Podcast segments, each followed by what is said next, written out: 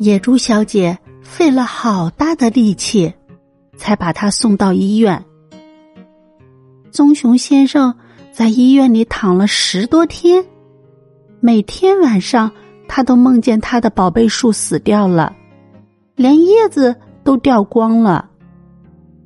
要知道，他的宝贝树必须每天浇三次水。不过。他现在已经有十多天没有浇水了。出了院，棕熊先生并不高兴，反而是哭丧着脸往家走。不过回到家，他大吃一惊，他的宝贝树长得可真好啊！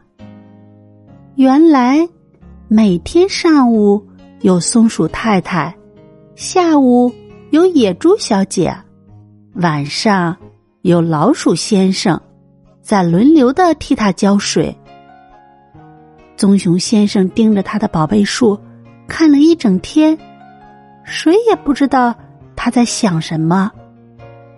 第二天，大家惊讶的发现，小木牌上的字变了，上面写道：“大家的宝贝树。”从此以后，大伙儿开始。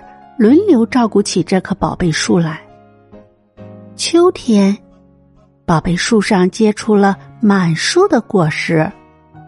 不过，既不是披萨，也不是薯条，而是圆圆的大面包。大伙儿还在树下举行了一场热热闹闹的面包宴会呢。到了秋天最后的一个夜晚，棕熊先生。在木牌上写下：“请照顾好我们的宝贝树。”写完，他放心的去冬眠了。